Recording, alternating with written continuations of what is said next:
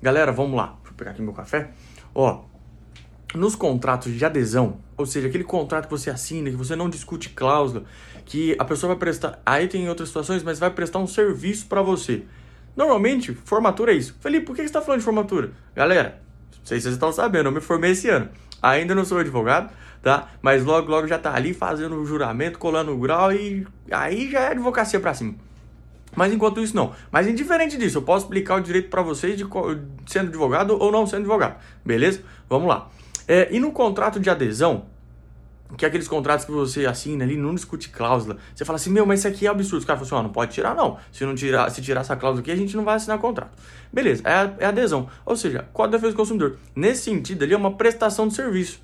Ou seja, é, você está pagando e eles vão realizar um, um, serviço futuro. Pode ser um serviço continuado, ou seja, você está pagando todo mês e eles estão ali todos os meses fazendo o serviço.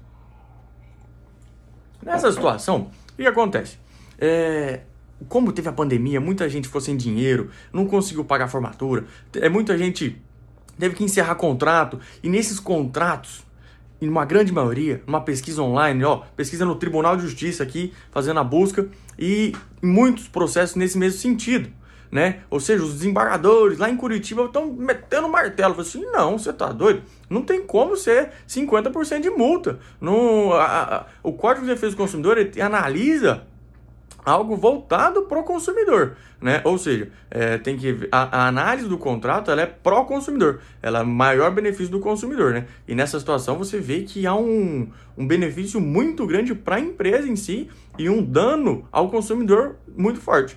Então, nesses contratos de 50, 40 é, por cento de multa, no, a, o que acontece? Os tribunais estão reduzindo reduzindo para 10 ou até menos. Felipe, é padrão reduzir para 10 ou às vezes reduz para 15, para 20, né? Depende da cláusula no contrato, por, é, é todo do caso concreto. Por quê? Isso vai depender do valor do contrato, né? Então, se às vezes reduz para 10, essa multa, que é considerado cláusula penal, né? Essa multa que tem no contrato pela rescisão, por ter encerrado o contrato, ela se torna é, muito pequenininha, então 10% seria muito baixo. Às vezes o contrato é muito caro, muito caro o contrato, o valor é muito alto a prestação. E a rescisão, e reduzir só para 10, ou seja, no contrato era 30, 40, e o tribunal reduz para 10, ainda assim é muito alto. E às vezes eles reduzem para 5, para menos. Então a análise é sempre do caso concreto, ou seja, da situação real, individual de cada contrato. Mas normalmente a redução sim, essas multas de 20 e para cima ali é muito forte, a não ser em caso específico daí.